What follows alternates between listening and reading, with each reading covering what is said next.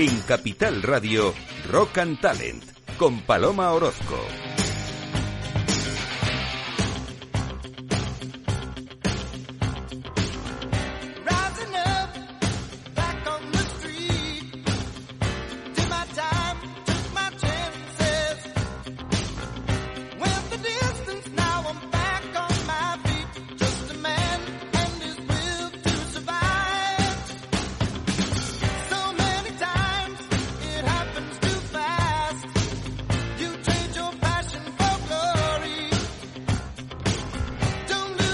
La mirada del tigre, es el estremecimiento de la pelea, levantándose ante el desafío de nuestro rival. Esto lo cantaba el grupo de rock estadounidense eh, Survivor en Eye of the Tiger. Salió al mercado el 29 de mayo de 1982 y fue escrita esta canción a petición de Sylvester Stallone para la película Rocky 3. Fue escrita por Jim Peterick y Frankie Sullivan, que se pusieron manos a la obra comenzando con el mítico riff de guitarra, que secuenciaba perfectamente los puñetazos de los boxeadores en la pantalla. Para la letra utilizaron algunas frases de la primera película de Rocky y el hilo argumental de la que tenían entre manos, en el que por cierto se vieron reflejados porque ellos, como Rocky, también luchaban por llegar a la cima a pesar de las dificultades que se encontraban por el camino. Estás en Rock and Talent.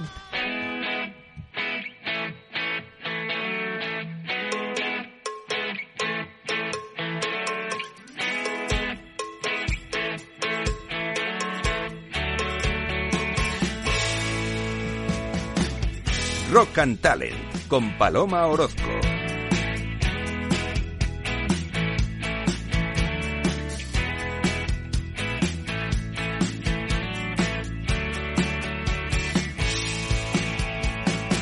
Bienvenido, bienvenida a Rock and Talent, otro lunes más. Hemos comenzado con Eye of the Tiger, una canción motivadora que nos alienta a conseguir nuestros retos. Pero eh, Eye of the Tiger no solo es una canción, es un efecto. Los psicólogos llaman el efecto of the Tiger a una situación que al parecer se da al estimular con electrodos una zona muy concreta del cerebro. Al realizar dicha estimulación, el sujeto nota que está frente a un reto y quiere superarse. Eh, debo tener debo tener yo esa zona del cerebro demasiado desarrollada, por cierto. Bueno, este efecto of the Tiger alude eh, a ese efecto motivador que se produce como en las películas de Rocky Balboa, ¿no? Comparable con el que se logra, por ejemplo, escuchando música motivadora. Está claro que hay una o varias regiones del cerebro que están implicadas en conductas de mejora, superación, afrontar retos y superarlos. Por ejemplo, terminar un maratón, coronar la cima de una montaña, lograr algo que en principio parecía imposible, eh, son sin duda grandes desafíos, pero cada uno de nosotros podemos conseguir superar retos a diario, retos cotidianos que precisan siempre, igual que los otros, altas dosis de motivación. Bueno, hoy en Rock eh, nos hemos propuesto hablar de motivación, de superación, de cómo atravesar las tormentas de la vida con optimismo. Y lo vamos a hacer con tres invitados de excepción. El primero de ellos es Javier Torija, que es experto comunicador en superación y motivación, adicto al running y autor de un libro que se llama Mi gran amiga, donde describe cómo su epilepsia supuso un motivo que le sirvió para cambiar y para ser mejor y que posteriormente le llevó a conseguir sus objetivos y sus retos. ¿Qué tal, Javier? Muy bien, Paloma. Oye, te has sentido súper motivado con eh, Eye of the Tiger de Survivor, ¿no? Te has sentido ahí, estaba ya subiendo ahí la cima como Rocky, ¿no? Es una pasada, es una de las mejores canciones que yo he escuchado y además es hiper motivadora. Que, que además es que ponértelo en los oídos y escuchar mientras que entrenas o corres, eso es eh, el ir un escalón más rápido de lo que sueles ir. Claro, porque por ejemplo, ponerte boleros, no, claro, vas más lento. Te tienes que poner cosas que vayan al ritmo, ¿no? Claro, boleros es que claro, eh, puedes, eh, claro, te puedes sentir pegan, esto para paseando. Claro, para paseando. bueno, pues bienvenido, luego nos vas a contar todo. Va a ser genial. Eh, también tendremos a Carlos Puchajivela, que ya sabéis que es empresario, trader, docente, escritor y presentador y director de este programa tan exitoso de Capital Radio que es Cripto Capital. Bueno, pues él además tiene un blog de libros que se llama bookideasblog.com y hoy nos trae un libro eh, que encaja perfectamente eh, con lo que estamos hablando. Es un libro de Héctor Toll y se llama El poder de la hora. Te vas a quedar increíble con este libro de horas. Yo la verdad es que he descubierto cosas que luego veremos. Y luego tenemos, bueno, a un super atleta, a un super motivador también, se llama Jonas Deichmann, es un aventurero alemán, atleta extremo y poseedor de múltiples récords mundiales de ciclismo y resistencia. Eh, Jonas ha realizado un triatlón alrededor del mundo cubriendo una distancia, atención, de 120 triatlones de larga distancia. O sea, esto debe ser mucho, ¿no, Javier? 120 triatlones de larga distancia es lo que se llama un Ironman. Toma ya, un Ironman. Un Ironman es cuando recorres casi 4 kilómetros nadando, 42 kilómetros eh, corriendo y 180 en bicicleta. ¿Y esto 120 veces? Esto 120 veces. Madre mía de mi vida. Ay, Dios mío. El duende me mira, yo miro al duende, pero ¿cuándo vamos a empezar nosotros a hacer esto? nosotros estamos aquí, ¿no? Que también es, es bonito, ¿no? Motivando y superando, hay retos. Así que nada, supongo que me habrás puesto unas canciones hoy de superación, de retos. Eh, yo voy a, voy a empezar dando la vuelta, que esta mesa es muy grande, a la del estudio. Venga a dar vueltas, venga a dar vueltas, para ir eh, entrenando, ¿vale? Eso, eso, se hacía en el COVID. En el COVID la gente... ¿Entrenaba alrededor de la mesa? pequeños entrenaban alrededor de la casa. 40 pues metros. Pues una vuelta, otra vuelta, una vuelta. Pues venga, vamos a empezar. Venga, levántate, que vamos a correr por la mesa ahora. Vale, venga, ahora, ahora empezamos. vale.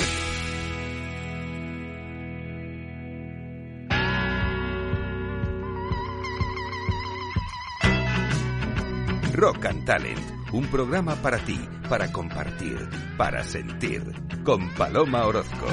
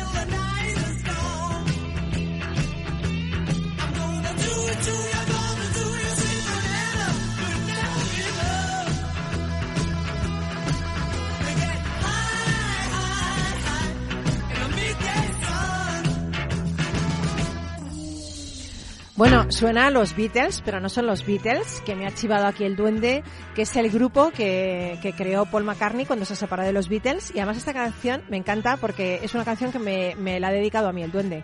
Porque esta canción se llama Winds Alas y yo soy paloma. O sea, imagínate, las palomas tienen alas pero además alas desconocidas que a veces todo el mundo las tiene, ¿eh? esas alas desconocidas que te impulsan a conseguir algo que parecía imposible, a ser mejor, a dar todo lo mejor de ti mismo, ¿no? Esas alas que en principio la gente no cree que las tiene, pero que al final las tiene. Yo siempre digo, ¿sabes? Que que a veces hemos sido creados, siempre somos águilas, pero hemos sido criados como patos, ¿no? Como patos o como pájaros pequeñitos de estos que tienen las pequeñas y no nos damos cuenta de, del poder que tenemos de desplegar las alas porque todo el mundo nos dice que somos patos en vez de águilas, ¿no?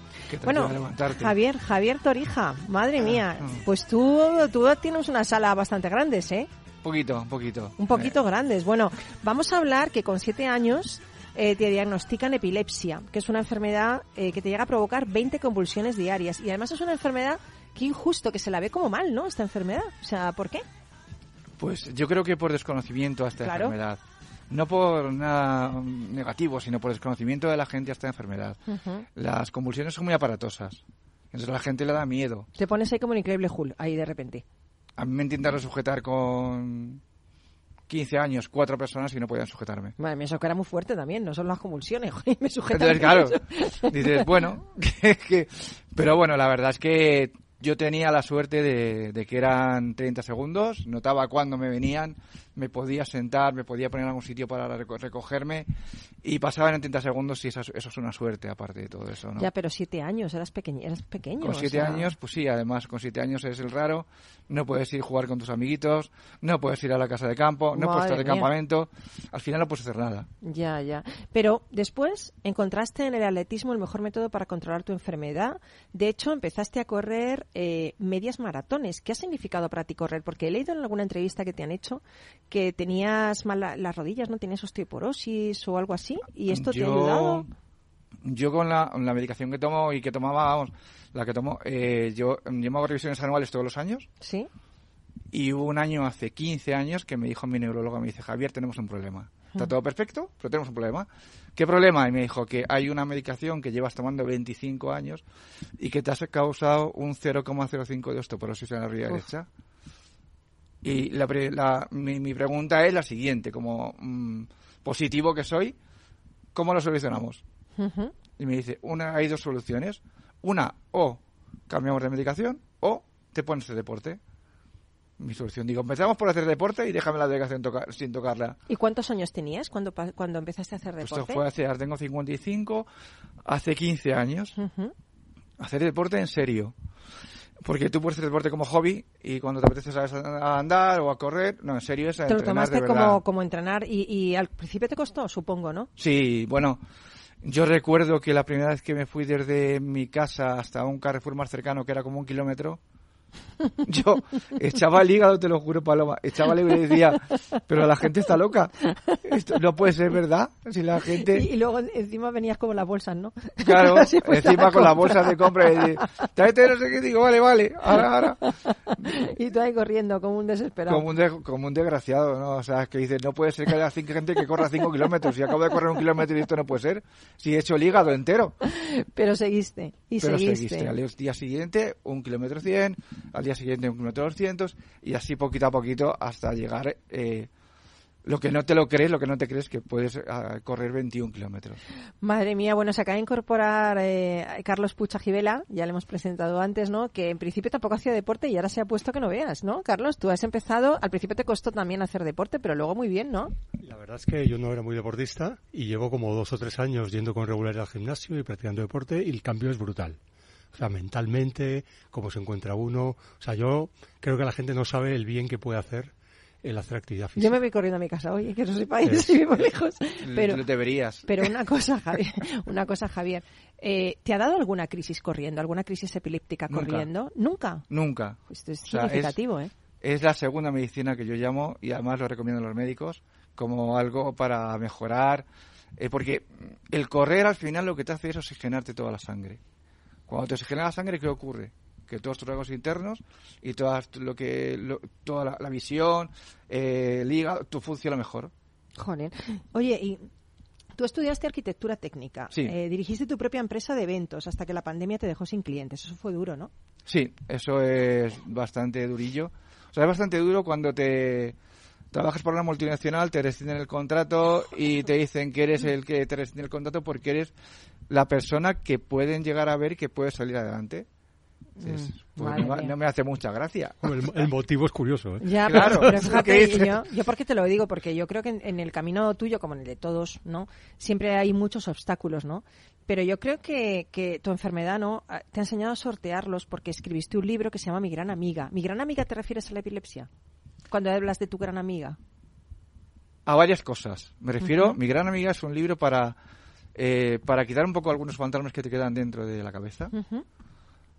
Para, para que tus padres vean que estás bien, que estén menos preocupados, y para que a toda aquella persona que esté un día, que tenga un día de bajón, que tenga un día que no tiene ganas ni de levantarse, que lea un, no un capítulo, sino una frase del libro, Lee una. se anima. Lee una, anímanos, lee una, a ver, porque yo creo que esto también es importante. Yo- te he cogido aquí, aquí te pillo, aquí Sí, te mato, sí, no, pero no bueno, pasa nada, puedes, no hay ningún problema, no te preocupes. tienes ahí tengo- delante el libro que es muy muy bonito además. Yo todos los capítulos que, de los que luego hablo, pongo una frase Vale. siempre ah, motivadora para ¿Y, luego... y cuál lo- es la de hoy? A ver. La de hoy es, si tú no trabajas por tus sueños, alguien te contratará para trabajar por los suyos. Sí, pues sí que es verdad, ¿eh? Muy pues sí que es verdad, ¿eh? Totalmente cierta, totalmente Cierto. cierta. Fíjate, y has, in- has incluso unido marcas a tu, a tu estilo de vida, ¿no? Que apuestan por ti, que apuestan por tu causa. Eh, lo que en muchas ocasiones supone que si tú acabas una carrera, significa que otros afectados con epilepsia reciban ayuda de forma, en forma de donaciones. Qué bonito esto, ¿no? Lo que hacemos un poco, eh, a mí me, me gusta enseñar a la gente que, que si yo puedo correr 21 kilómetros, tú puedes andar un kilómetro. ¿Por qué me miras a mí, por favor? Porque es que le voy a encargar que. Me he No, hombre, tú sacas a pasear al perro y esas Sí, cosas. claro, o sea que- pero- Claro. No, yo camino mucho, ¿eh? me Por eso. encanta, me encanta caminar y me encanta hacer deporte. Últimamente hago menos. Sí, pero para llegar a encanta nadar. 21 se empieza por uno. Eso es lo que Claro, por diciendo. uno. yo soy más- empezar por uno, uno 100, uno Vale, a 200, ver, uno y medio. vosotros y runner, yo soy nadadora, ¿eh? Yo soy más de nadar. Más es más en mi elemento es el ¿Cuándo vamos agua. a nadar? Venga. Bueno, Pero a tenemos ver, que nadar como mínimo dos kilómetros. Esta entrevista es friendly, ¿vale? O sea, que empezar por un par de largos y luego ya... Claro. Y Pero podemos nadar también entre, entre delfines, que eso está muy, eso es muy bonito. bueno, eso. pero es que, me, es que me ha dicho antes fuera de micro, Paloma, no te preocupes que yo te iba a entrenar. Y miedo me ha dado, miedo me ha dado, ya, que me va a Pues deberías dejarte, ¿eh? Que te Sí, sí, sí, vamos, madre mía, madre mía. Es sí, que hay, sí. hay una cosa que yo creo que la gente le da miedo cuando se ponen a entrenar y a correr. La, actividad de la gente o lo que pensamos es que corre- hay que correr muy rápido. Hay que empezar a correr muy rápido Sí, y, sí. y es que te, te ahogas. Porque todo tenemos, todo el mundo tiene una capacidad pulmonar. Esa capacidad pulmonar se nos acaba. Tienes a todo que ir corriendo a tu ritmo, ¿no? Entiendo, ¿no? Entonces se empieza, Vale. normalmente yo y, y lo que solemos decir personas que llevamos mucho tiempo corriendo, se empieza andando cuatro minutos y trotando a tu ritmo un minuto.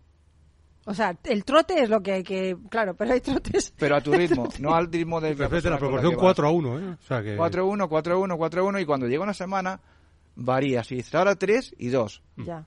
Y ya, ¿Y, y tú qué sientes cuando las personas te dicen, supongo que alguna persona te dirá, eh, no sé, esto no lo puedo hacer, esto es imposible? eso no existe en mi cabeza. Claro, eso de esto es imposible, es que es algo tan No. limitante, ¿no? Si tú Ni- ya lo ves imposible, ¿para qué te vas a poner en...? Claro.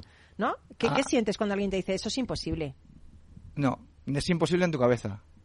Pero no es imposible. A mí- Yo soy una persona que me puede decir, ¿a qué no haces esto? Pues voy y lo hago. O sea, aunque tenga la piscina 20 centímetros de agua, voy y lo hago. Entonces, pero mm, es mi em, el impulso de que como el problema que he tenido me ha llevado a, a trabajar duro y, a, Ujú. y a- y a pedir a tener una vida lo más positiva posible, lo más eh, duradera posible y con mejor calidad de vida. Yo para mí no existe la palabra imposible. Oye, ¿y, y has visto a la, a la doctora esa que te dijo, tienes que correr o, o tomar, cambiar la medita- Doctor. medicación? Doctor, ¿y qué te, qué te ha dicho? Es una pasada, o sea, empezó siendo Es tu fan ahora. Pues mira, es, es casi.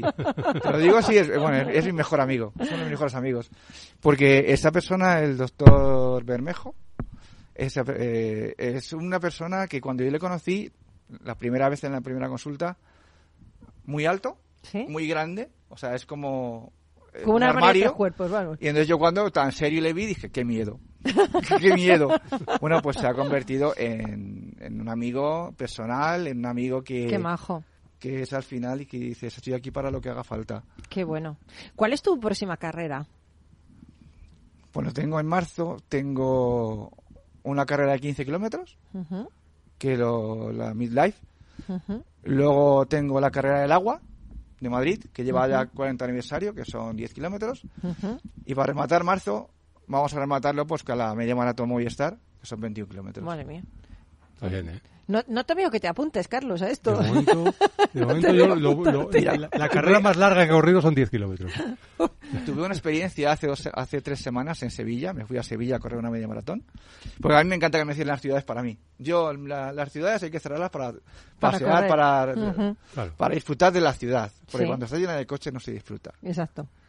Entonces, el, en- me ocurrió lo siguiente. Cuando cose, correr medias maratones, yo sé que a partir del kilómetro 11-12 hay que recuperarse un poquito. Yo no quiero decir, yo no quiero llegar al primero, ni quiero llegar al último, ni quiero, suelo llegar a sí, mitad de pero, semana. pero, pero Mitad- déjame llegar al final del de- programa, porque con los golpes que está dando en la mesa no vamos a llegar. Ah, que viene con energía. Qué emociono. Exacto. Se ha emocionado. Es que es Y- auténtico. Y, entonces, eh, a mitad de camino, cuando llevaba kilómetro 15, veo a, un a una persona que participaba en la media maratón y le vi la cara y dije, este se me muere. Madre mía. Este se muere. Pues lo que me salió de dentro, digo, venga, ¿cómo te llamas? Me dice, Robert y tal, venga, que voy contigo, voy, voy a tirar de ti. Y al final, cuando llegamos a la meta, me dijo, gracias, porque no llegaba. Mm. Él no llegaba. Entonces, me salen esas cosas de dentro que dices, hay que ayudar a la gente. En cualquier momento. Pues claro que sí, es que es, es, muy importante hacerlo, es muy importante hacerlo. Igual que el atletismo te ha ayudado a ti, yo creo que cuando tú ves esa puerta abierta quieres compartirlo con otras personas, ¿no? Efectivamente. Eh, ¿Qué tipo de pensamientos entran en tu cabeza? ¿Qué, cuál, ¿Qué es lo que más piensas al cabo del día? ¿Qué pensamiento tienes? Lo más, lo más que piensas. Yo me levanto todos los días pensando que si tengo otro día para 24 horas para mí, hay que disfrutar del día, del sol, del paseo, de la gente, de todo. Uh -huh. Para mí, un día más es un día positivo más, un día para hacer todo lo posible para vivir un poco mejor. Fíjate que además, si no es por la epilepsia y por la pastilla esta que no podías seguir tomando y tal, no hubieras descubierto este mundo, ¿no? Que te ha cambiado por dentro. ¿En qué, en qué medida te ha cambiado por dentro, cambiar por fuera? A mí me preguntan en algunas conferencias, me dicen, Javier, ¿qué ha sido para ti tener epilepsia? Y digo, mira, yo te puedo decir dos, dos palabras. Una, ha sido un problema. Mayor problema ha sido para mis padres, que lo pasaron fatal, que el año 1974 no había los medios que hay ahora. Claro. ¿Vale? Los avances. Y otra tengo que dar gracias. Porque si no hubiese, no, no hubiese tenido, no hubiese afectado con epilepsia, no tendría la fuerza que tengo de, de tirar hacia adelante que tengo ahora. Y no podrías entender a ciertas personas con algunas enfermedades crónicas Hmm. que tienen más graves que la tuya, o menos, y, y, entenderles y poder tirar hacia adelante. A mí, personas que me han ayudado muchísimo y que aprenden más de ellos, Hmm. que es, pues, José Luis García es una persona que es invidente, es campeón de Europa de triatlón. ¿Cómo puede ser una persona invidente? Pues es conocerle y es la positividad absoluta. Claro. Entonces, para mí, que esa persona, y además es amigo personal, me ayuda mucho más de lo que no, y además, fíjate, yo creo que en la vida nos pasan cosas eh, que son circunstancias. Algunas son circunstancias muy graves, algunas son enfermedades, otras son pérdidas, pero eh, tú no puedes cambiar las cosas que te pasan, pero te puedes cambiar a ti mismo para aceptar eso de una manera que te ayude a crecer con las cosas que te pasen, ¿no? Y que te ayude a aprender eh, qué cosas eh, esa enfermedad, esa circunstancia te ha enseñado para ser mejor en el futuro. Hay gente que no lo reconoce, que no lo aprecia, que no lo valora y esos obstáculos, esas piedras en el camino, puedes construir con ellas. Puedes arrojarlas, puedes cabrearte, puedes enfadarte, pero si tú construyes con las piedras, pues es, es algo que perdurará, ¿no? O sea, es algo bonito, ¿no? Mira, hay algo, yo en mis conferencias de superación o de motivación, hay una fórmula que me encanta y que es una maravilla y que sí, siempre la, la, la digo. Y es V es igual a C más H por A. Uh -huh. La V es el valor personal de cada uno. Uh -huh. La C son los conocimientos que tenemos. Uh -huh. La H son las habilidades que, que, con las que trabajamos para poder trabajar, porque todos tenemos habilidades por los conocimientos que tenemos. ¿Y? ¿Y por qué multiplica la A? Porque la A es la actitud. Genial, pues yo me quedo con eso. Mil gracias, Javier, por habernos acompañado. Sigues con nosotros, ¿eh? Hombre, Todavía no pues, te vayas. No, no, me voy, no me voy. Porque ahora viene Carlos que nos va a desentrañar eso que, que es el poder de la hora, ¿no? Sí, así Venga, es. Pues nada, paramos un momentito para Publi y enseguida volvemos aquí a Rock and Talent.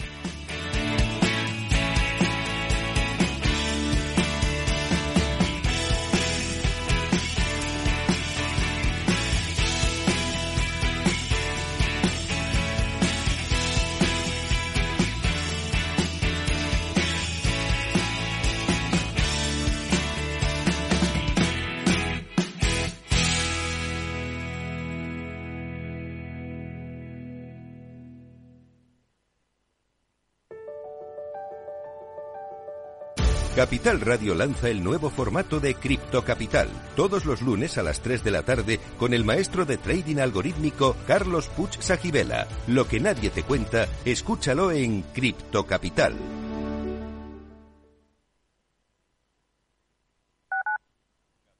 Gráficas Naciones. Más de 50 años de experiencia en el sector de las artes gráficas. Apostamos por la última tecnología tanto en impresión offset como en digital y gran formato. Realizamos todo tipo de impresión. Tarjetas de visita, folletos, libros, vinilos, decoración y montaje de stands. Más información en el 91 629 2145 o en gráficasnaciones.es. 15 años con personas y empresas dan para muchas opiniones, reflexiones y conocimientos de recursos humanos. Escucha el Foro de los Recursos Humanos todos los lunes a las 12 del mediodía en Capital Radio, un punto de encuentro de excepción con personas y empresas, con Francisco García Cabello. Para personas inquietas, Capital Radio.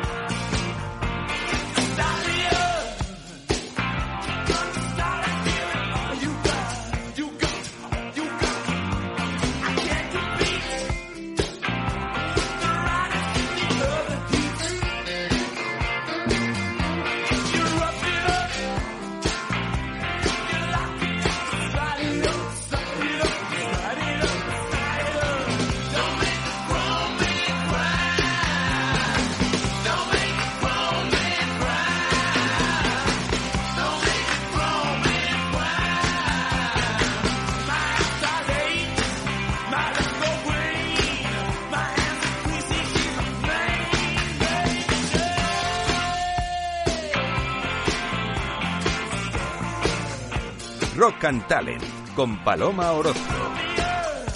Bueno, es que, eh, madre mía, la música que nos está poniendo el duende hoy. Es que yo no sé si salir a volar directamente desde la cuarta planta de Almagro, aquí del balcón, o ponerme a correr, o ponerme a bailar, o no sé. Todo junto. Todo junto, ¿verdad? Todo, todo. Todo, junto, me todo junto, todo junto.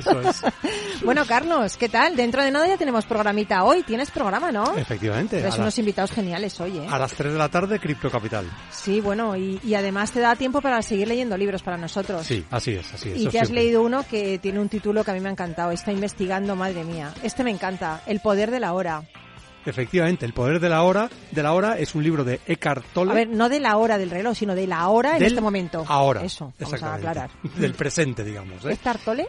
Eckhart Tolle y bueno pues trata de la importancia de vivir del presente. Hemos hablado antes eh, con Javier de esto mismo, liberarse de los pensamientos negativos que nos impiden ser felices. O sea, esto es la tesis central del libro, ¿no? Hmm. Y bueno, realmente es muy muy bonita la historia por la cual eh, el autor eh, se plantea escribir un libro de este, de, de este tipo, ¿no? Él cuenta que después de años de depresión y ansiedad, una noche se despertó en un estado de gran angustia emocional sintió una fuerte presión en el pecho y pensó que estaba teniendo un ataque cardíaco. Madre mía. Mientras se agitaba en la cama, de repente se dio cuenta de que algo dentro de él estaba observando su sufrimiento. Y entonces se preguntó, ¿quién soy yo que está observando esto?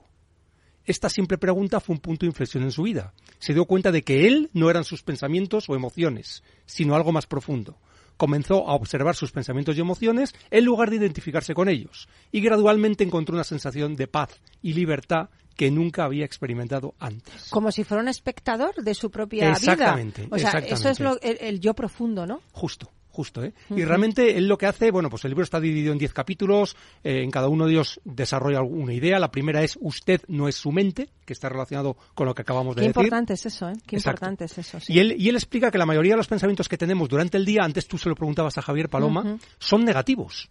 Sí, y eso nos muchísimo. impide disfrutar de la vida. Claro. O sea, si hiciéramos una- un cómputo de qué estamos pensando a lo largo del día y dijéramos cuántos pensamientos son neutrales, positivos, negativos, por desgracia, muchos de nosotros tenemos más pensamientos negativos.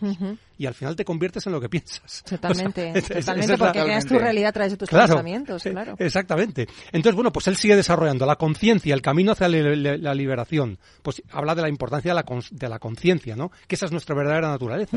Si aprendemos a vivir en ella, podemos liberarnos del sufrimiento, ¿no? O aceptar el momento presente, ¿no? Eh, lo hablabas tú antes, ¿eh? Tenemos que aceptar lo que nos pasa porque no tenemos control sobre ello, ¿no? Exacto. Tenemos, no, no podemos resistirnos a lo que no podemos cambiar. Y entonces, bueno, pues antes tú has hablado de tu enfermedad, de tus circunstancias, antes habéis hablado de otra persona invidente que es amigo tuyo. ¿Realmente qué puede hacer contra eso? Nada. Mm, lo que tiene que hacer es aceptarlo, incorporarlo a su vida y vivir con ello de la mejor forma posible. puedes luchar por ello. exactamente. aprovecharlo, además. Exactamente, aprovecharlo. Así es, ¿eh? Bueno, habla más del estado de alerta, por ejemplo, la importancia de estar en un estado de alerta constante, pero en el buen sentido, es decir, que estamos presentes y alerta. Es decir, nos damos cuenta de las cosas que nos rodean. Vivimos con intensidad, apreciamos los colores, los sabores, los sonidos, las personas que están a nuestro alrededor, la vida. Fíjate eh, que eso es una la- técnica samurái, el estar presente, Sí, consciente sí, sí, sí. del momento actual y que y ves todo lo que pasa alrededor, sí. Sí, sí, sí. Y luego otra es, eh, tú puedes decidir ser feliz ya, ahora Mm, mismo, en este mismo instante. total. No, seré feliz cuando consiga no, No, sé qué, no, seré feliz cuando alguien haga no sé cuántos. No, eso no sirve para nada. Eres tú quien decides estar, ser feliz en el momento Es presente. que ¿no? yo, fíjate, Carlos, yo creo que tanto si decides ser feliz, es como es una decisión, incluso decidir enamorarte, decidir ser feliz, eh, decidir vivir en el amor, es una es una decisión.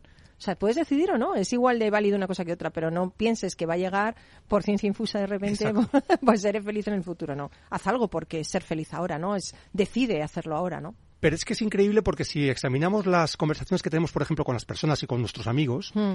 muchas de las reflexiones que ellos hacen son eh, los planes hacia el futuro, cuando consiga Sí. esto haré no sé qué, eh, cuando pase esto podré tomar esta decisión, pero no antes. O sea, todos son siempre eh, proyecciones, sí. exacto, condiciones, proyecciones hacia el futuro o bien condicionantes del pasado.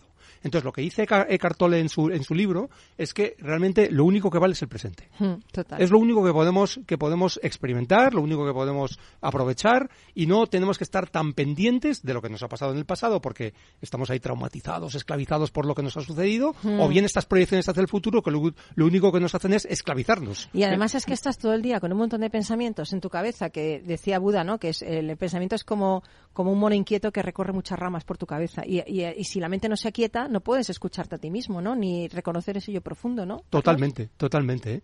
Luego habla de cosas, por ejemplo, como el, el estado natural de tu cuerpo, estar en sintonía con tu cuerpo y cómo puede ayudarnos a estar presentes en el momento, ¿no? Pues, mm, por ejemplo, él habla de una anécdota que estaba caminando por el campo y de, de repente se dio cuenta de que estaba completamente presente en ese momento. Se dio cuenta de que su cuerpo estaba vibrando con la energía de la naturaleza, de lo que le rodeaba y se sintió completamente en paz. Entonces, res- Eso- rescatemos. Eso, me pasa a mí cada vez que voy al campo. Claro. Esto me lleva pasando años a mí cada vez que voy al campo. Pero rescatemos esas experiencias Sí, porque es es, estar en es verdad. sintonía con lo que nos rodea, con la naturaleza, con las personas, con lo que estamos haciendo. Vibrar con la buena energía, ¿no? Justo, justo, y ponernos en sintonía con ella. ¿eh? Entonces, realmente es volver a la esencia, volver a la... Es verdad que muchas veces en las ciudades esto es más difícil. Tú antes hablabas de que una ciudad que está rodeada de coches, pues no la puedes disfrutar realmente. Por Bueno, eso cuando... pero hay que hacer un paraíso, hay que hacer un paraíso dentro de donde vives, o sea, no Cierto. pasa nada. Pero bueno, cuando la cierran para una media maratón o para una mara- maratón y puedes tú mm, Disfrutar. Disfrutar de esas calles que no puedes disfrutar cuando está en el día laborable. Dice, está lleno de coches, lleno de humo, Bueno, a lleno ver, de a ver, gente. tampoco metéis tanto con los coches, ¿eh? que yo lo tengo aquí abajo aparcado. Bueno, bueno, bueno, bueno, bueno. No, pero fíjate que yo recuerdo la, la retransmisión por televisión de la Olimpiada de Londres, del triatlón precisamente, Sí. y era una visión de Londres completamente distinta, Sí. porque era Totalmente. sin coches, cerrada la ciudad para los atletas, la retransmisión además era muy bonita porque ponían todas las vistas de la ciudad y cómo los atletas iban corriendo, iban luchando pues, pues consigo mismo. Realmente Sí. el atleta lucha contra sí mismo, Sí, no total. contra un competidor, ¿no?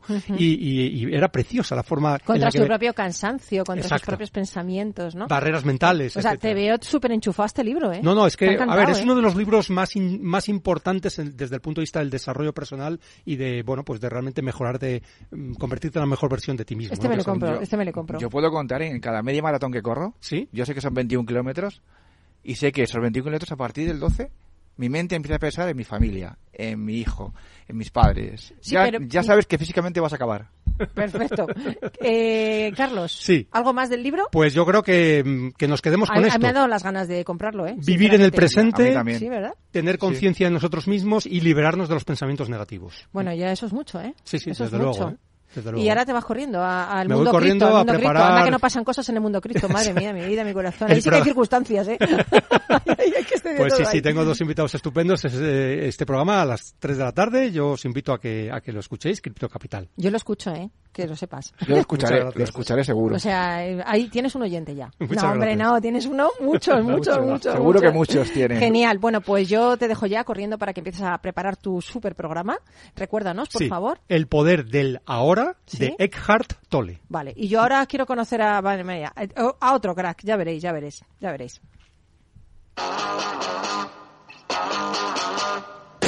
Rock and Talent con Paloma Orozco.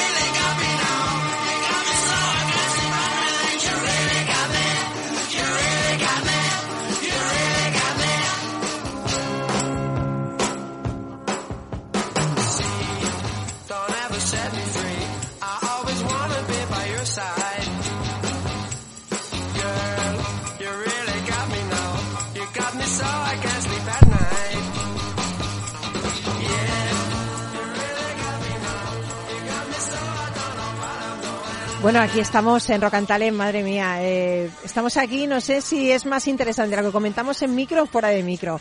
Bueno, Jonas Deichmann, no, tiene no tienes límites, ¿eh? ¿Qué tal? Buenos días. Hola, buenos días. Oye, ¿es Jonas? ¿Jonás? ¿Cómo es? Vale, en alemán se llama Jonas, pero Jonas. muchos latinos o españoles dicen eh, Jonas. Bueno, pues te va a llamar Jonas, ¿no? Mejor. En- en- vamos a llamarte como te puso tus padres, ¿no? Directamente. Sí, claro. Oye, mil gracias por atendernos, por estar aquí, porque eres un ejemplo de superación.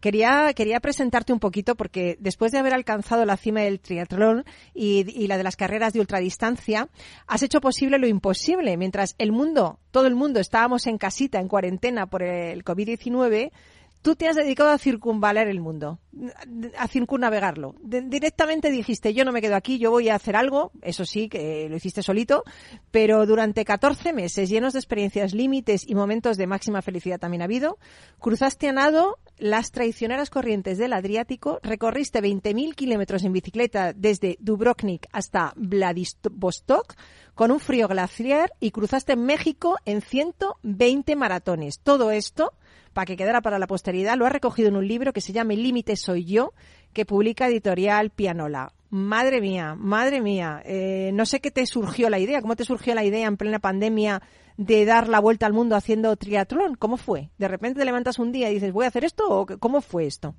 Jonas, Vale, la, la idea ya tenía antes del- de, la pandemia. ¿sí? Yo hago récords mundiales y soy aventurero profesional desde 2017. Hice varios récords eh, mundiales en bicicleta. Y eh, en 2019, durante mi último gran proyecto andando de bici desde el norte de Noruega hasta la ciudad de Cabo de África del Sur, yo tenía la idea que quiero hacer otra disciplina para salir más de la zona de conforto. Y eh, ahí llegó la idea, estoy un muy bien ciclista, un, un buen corredor y un poquito de nadar, porque no un triatlón? Y no- nadie lo ha hecho alrededor del mundo.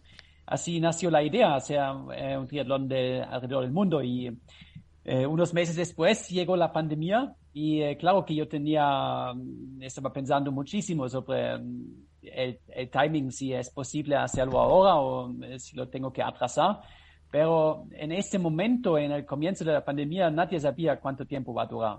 Y Ujú. eh, eh, yo me decidí de, de tentarlo y fue, en fin, la mejor, la mejor manera de hacerlo para mí. Oye, eh, Jonas, eh, cuando estás cruzando, por ejemplo, el Adriático a nado, ¿en qué piensas?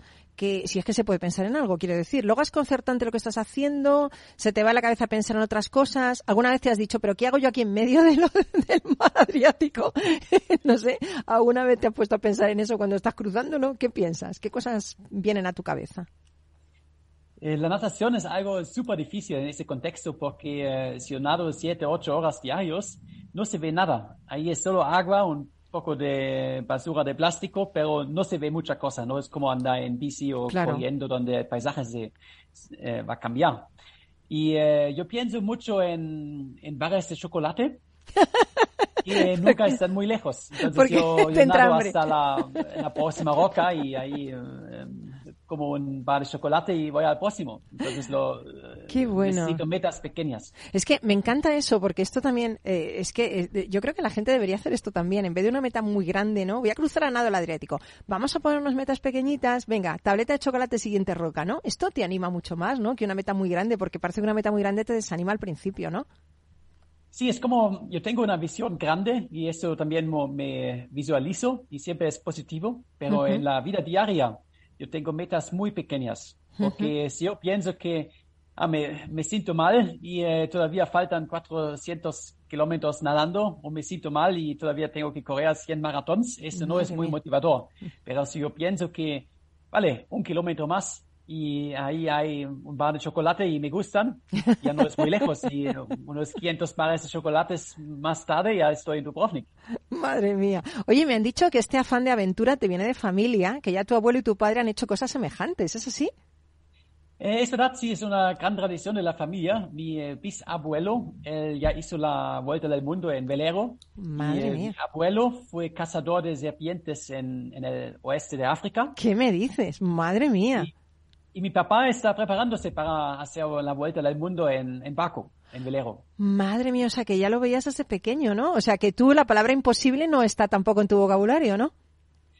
Es definitivamente algo que ayuda muchísimo. Si, si en mi familia, familia nadie dijo que a Jonás tienes que tomar el, el camino seguro, piensa en tu aposentadoria. Mi familia siempre dijo que ah, tienes una, una pasión, una, una idea que Ujú. te hace feliz, pero es un poco loco.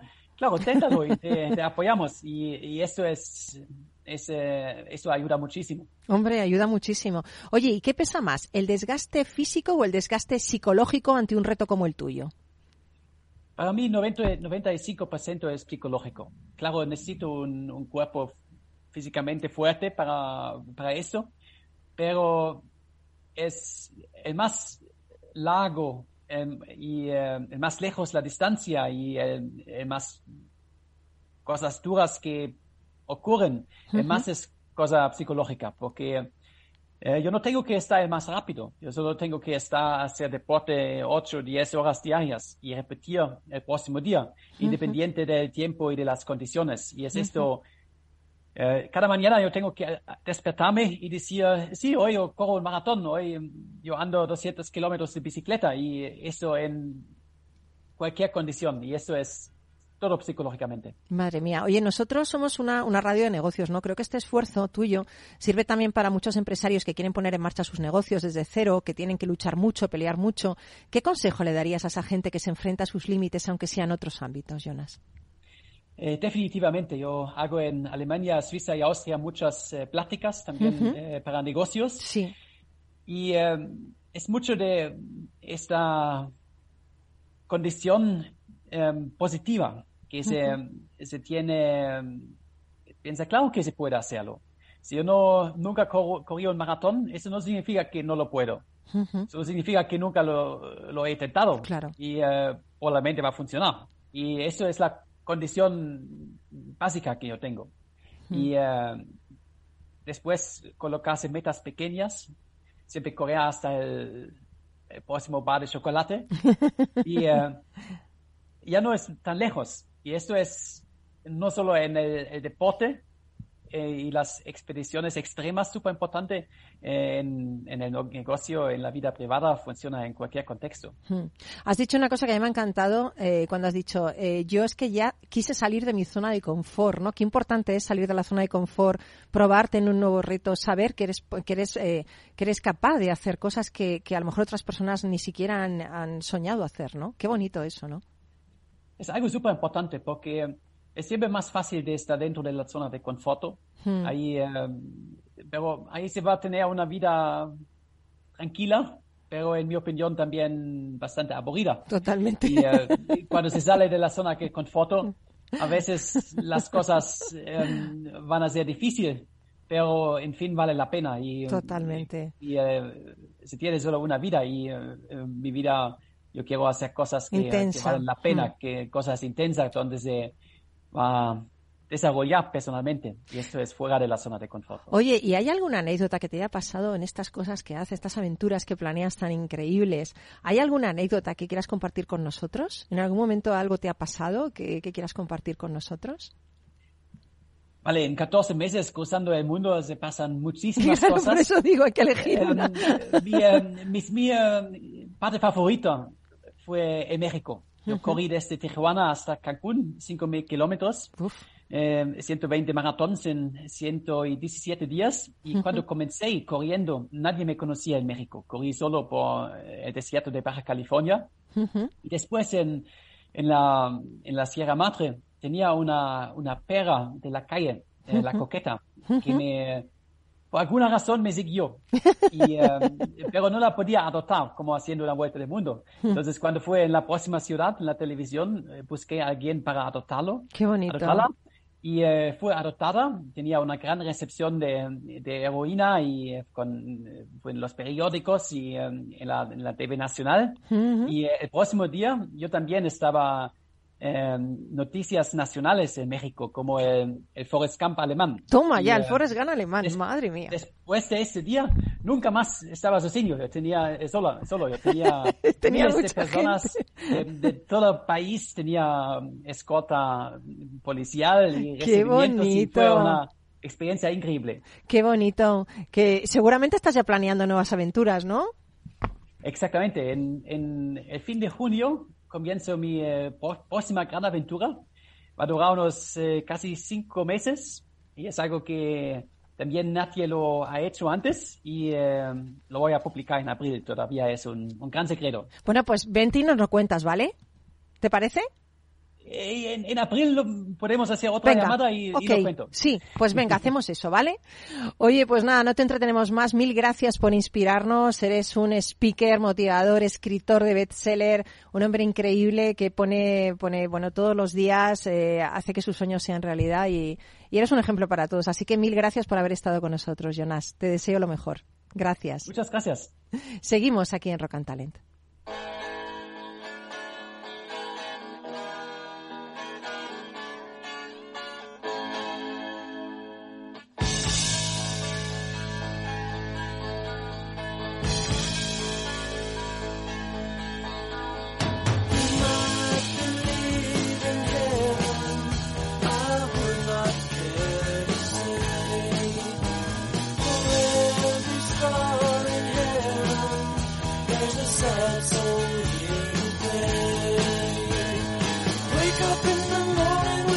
Encanta esta canción que me ha puesto el duende, eh, que es Queen, pero ¿sabéis quién canta? No canta Freddie Mercury, canta Brian May. ¿Y por qué me la ha puesto seguramente el duende esta canción? Pues porque Brian May, aparte de ser un guitarrista increíble, es astrofísico.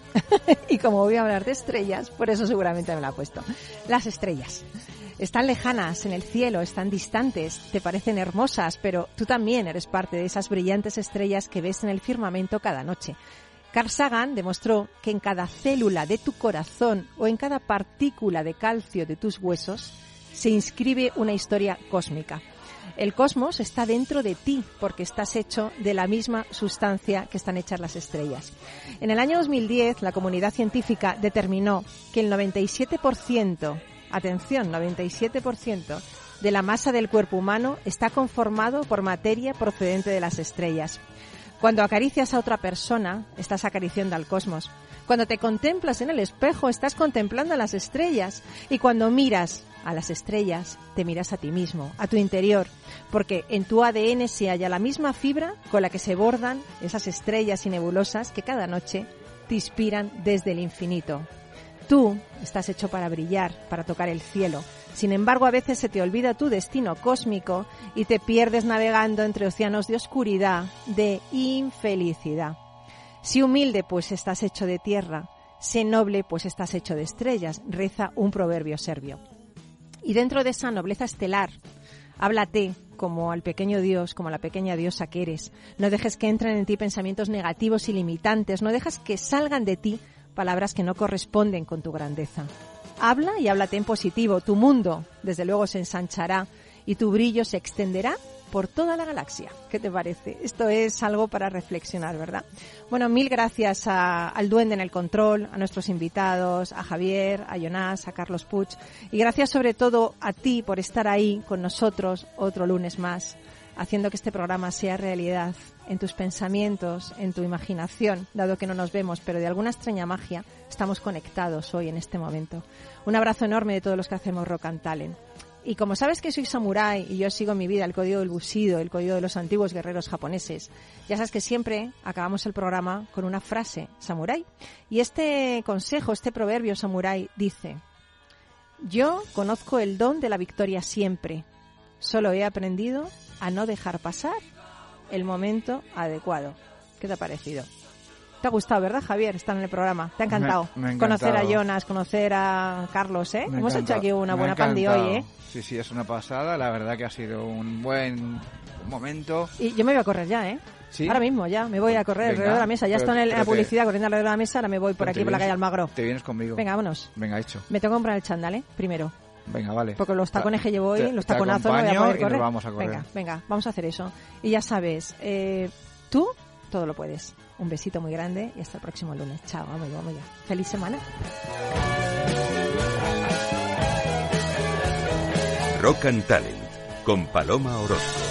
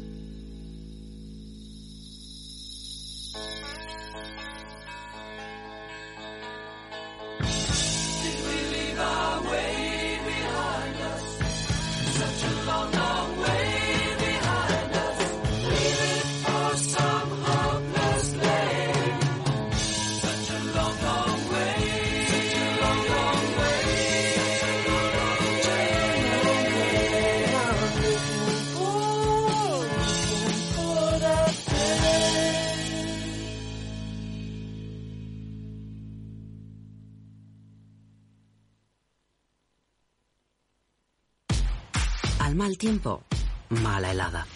El cambio climático lo ha cambiado todo y los riesgos son más y más imprevistos, como las lluvias, las heladas o el pedrisco. Por eso necesitas un buen seguro agrario que garantice tu tranquilidad. Y ahora es el momento de contratar tu seguro de frutales. Agroseguro. Trabaja sobre seguro. De la mejor cocina gallega en Montes de Galicia. Todo un clásico moderno en el barrio de Salamanca. Disfruta de la variada dieta atlántica, de las mejores carnes y pescados tratados con respeto y transparencia y regados con una de las mejores bodegas de la zona. En grupo, en familia o en pareja, Montes de Galicia te ofrece el espacio perfecto en cada ocasión. Todos los lunes a las 12, en directo en Capital Radio, la actualidad de personas y empresas en el Foro de los Recursos Humanos. Primer espacio en la radio y en Internet dedicado a la gestión de personas y directivos en nuestro país. Pero más que nunca nos toca hablar de aspectos humanos. Voces acreditadas, profesionales del sector, empresas destacadas, empleados, líderes, todo sobre los recursos humanos. Un año más estamos con todos ustedes eh, en este espacio único en la radio y en nuestros contenidos dedicados a la diversidad. En la radio siempre en directo desde hace 18 años. Antena de Oro 2020. El Foro de los Recursos Humanos. Los lunes a las 12. Con Francisco García Cabello.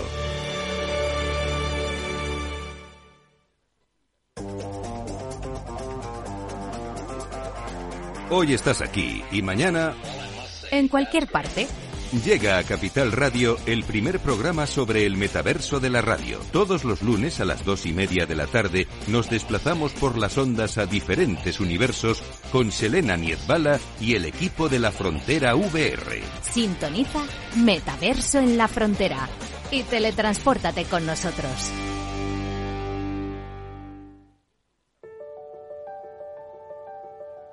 Capital Radio lanza el nuevo formato de Cripto Capital, todos los lunes a las 3 de la tarde con el maestro de trading algorítmico Carlos Puch Sajibela. Lo que nadie te cuenta, escúchalo en Cripto Capital.